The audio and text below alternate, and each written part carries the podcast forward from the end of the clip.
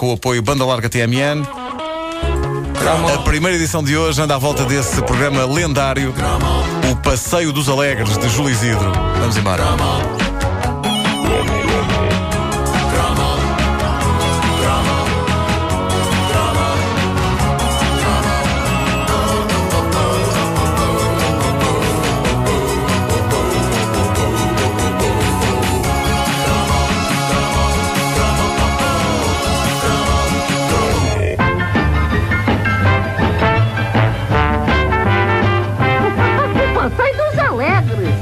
Passeio dos Alegres, mais do que um programa, era um compromisso que nós tínhamos aos domingos à tarde. Era tão importante como o clássico almoço de família dos domingos. E, e o Júlio Isidro, apesar de estar dentro da televisão, era como um parente nosso e nós tratávamos-lo com o mesmo respeito e afeto com que se trata um parente que vai lá à casa todos os domingos. Eu, no Natal, quase senti a necessidade de incluir o Júlio Isidro na lista de pessoas a quem tinha de dar uma prenda.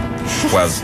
Eu dizia, é que compramos para o o tio Júlio. O tio Julião. Tio Julião. Ele, gostava que, de ser chamado assim. chama-se o Júlio. Pois é, pois é. É Eh, que se dá ao Júlio Isidro nada, ele tem tudo. ele tem tudo. O Júlio Isidro tem tudo. Eh, e vai onde quer. Ele tem o poder. Bom, eh, aos domingos, eh, Júlio Isidro só não comia connosco à mesa, mas assegurava uma tarde de diversão e galhofa com um programa que parecia durar uma vida inteira. E isto não é uma crítica. Este era para mim um dos pontos fortes do Passeio dos Alegres. Era gigantesco e tudo podia, podia acontecer. Na verdade, não devia ser assim tão gigante. É provável que o Passeio dos Alegres estivesse para aí duas horas. Mas, na altura, o tempo andava mais devagar, de facto. E as minhas memórias do Passeio dos Alegres estão envoltas na sensação de que aquilo durava tanto tempo que um indivíduo que no início do programa tivesse a barba feita, no fim já tinha uma mancha de barba. Era é o quanto eu acho que aquilo era eh, enorme. Várias coisas fizeram a fama do Passeio dos Alegres. Uma delas, o facto de grandes músicos internacionais irem lá cantar. Por exemplo, Duran Duran.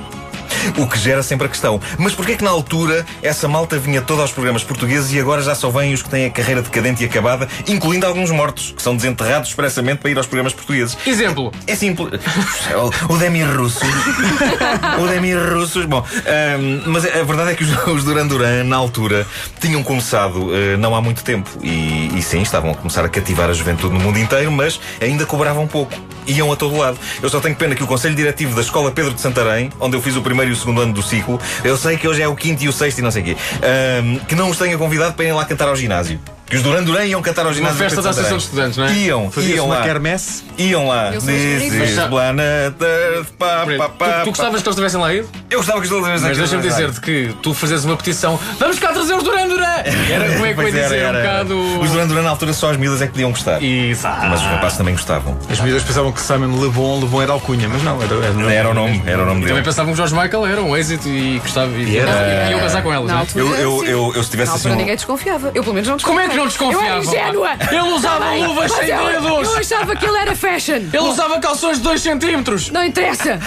O... Mas os Duran Duran são, são heterossexuais. Sim, sim, Não, sim. são, Os são. 14 Taylors e o Simon Bon. Sim. Claro. Claro. bom, é casadíssimo há 50 a anos. Yasmin. Sim. Pois era, pois era.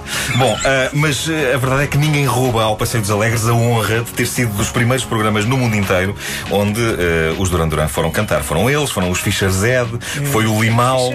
O Limal, ah, quase que se podia dizer, o Limal trazia um cabelo que quase era uma entidade para além dele. Era Limal e o seu cabelo. O Limal era o cãozinho, o cabelo dele era o cãozinho da- Neverending Story. Não era um cão, era um dragão. Já tivemos esta conversa. Bom, hum, os cães voam. Os cães voam. Há cães daquele tamanho? Não há. Era um dragão. Mas já um dragões é uma coisa que existe muito, sim, sim. Claro. Bom, ah, mas ah, realmente marcante no Passeio dos Alegres eram as incríveis tentativas semanais de fazer algo extraordinário, grandioso e histórico, como por exemplo meter o maior número de pessoas dentro de um Mini. É verdade. E eu tenho de vos dizer que o Mini é um carro que tem um significado gigantesco para mim, porque foi o primeiro carro da minha mãe e foi o primeiro carro da minha vida. Era um Mini verde escuro que, eh, mais do que um carro, para mim era um símbolo, quando eu andava na escola primária, um símbolo de que o dia tinha finalmente chegado ao fim e que eu ia voltar para a pacatez da casa e dos meus brinquedos. Era o momento em que, estando eu no recreio da escola, possivelmente a ser aterrorizado por algum miúdo mais velho, que me obrigava a comer areia, eh, eu, eu via, através das grades da escola, o mini verde da minha mãe chegar e aquilo era quase como se fosse a cavalaria. Era uma sensação mágica porque nos dias em que a minha mãe me ia buscar, por oposição aos dias em que eu ia para casa na carrinha da escola, que era uma carrinha OM. Havia aquela marca de carrinhas OM. Meu. Sim, tinha um logotipo à frente dizia OM e a contínua anunciava assim: Carrinha OM! Não sei porque é que ela dizia, porque é que ela dizia o M a seguir. Porque tinha lá escrito o M, está à frente, era para o caso de ser outra carrinha. Carrinha Volvo. Bom, ahm, eu, eu Era uma carrinha onda média. eu sabia que quando chegava ao Mini Verde, eh, isso queria dizer que não só que tinha acabado um dia de suplício, mas que possivelmente iríamos ao supermercado e eu ia ter direito a escolher uma guloseima qualquer. Por isso, o Mini, mais que um carro para mim, era o transporte que me iria levar a uma paragem chamada Felicidade.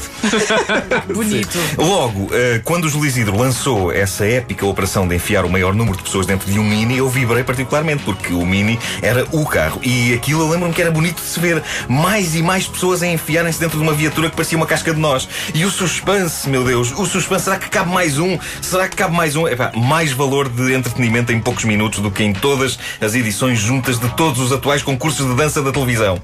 Pessoas a entrarem para dentro de um mini, façam isso outra vez, peço, imploro.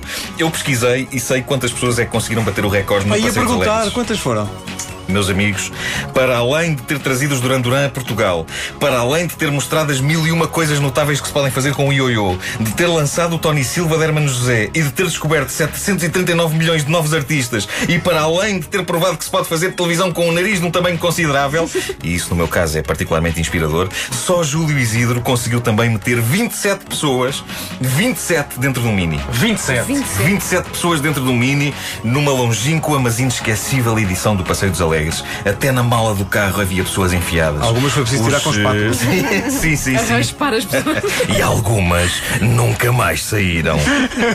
Bom, os recordistas eram uma equipa do Ginásio Clube Português. eh, segundo Ah, a eram investigação- ginastas. Segundo a investigação que eu andei a fazer. E não sei até que ponto é que terem feito parte dos 27 que couberam dentro de um mini terá melhorado o êxito deles com o sexo oposto. Mas lembro-me que na altura aqueles tipos eram uns heróis nacionais, possivelmente os maiores desde Vasco da Gama. Nunca percebi porque é que não foi decretado feriado nacional na segunda-feira a seguir a esse grande recorde. Eu achava que era uma razão credível para isso. A bem dizer, eu acho que tudo são razões credíveis para decretar feriados nacionais. E ainda acho. Não sei o que é que estamos a fazer aqui hoje. Vamos para casa descansar. Vamos a isso. Vamos embora. Até amanhã, bom feriado. Adeus.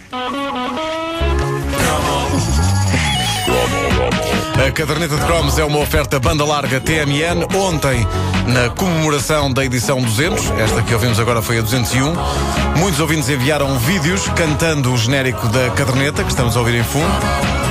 E todos esses vídeos estão no Facebook da Rádio Comercial e vão, vão estar também no site da Rádio Comercial. Mas desses vídeos todos, eu gostava de destacar, sobretudo, eh, e sem desprimor, para- sem desprimor para os outros, o vídeo inspiradíssimo do Rui Fernandes, que é nosso ouvinte e que trabalha num talho. É pá, o homem do talho. É tão O bom. homem do talho É brilha a o grande altura. Há que, há que dizer que aqui há, há uns cromos atrás falámos desse.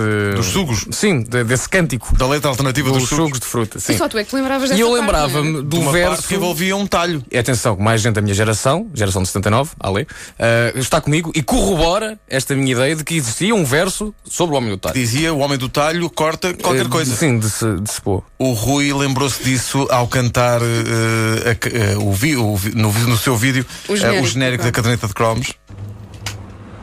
Andaram a fazer uns comentários sobre os homens do talho a cortar coisas no cromo dos sucos. Cromo, cromo, cromo, cromo, cromo, cromo. Ainda têm coragem agora? Abraço a todos, cromos. Muito bom. É um vídeo muito engraçado. Está na página da Rádio Comercial no Facebook e também no site em radiocomercial.clix.pt.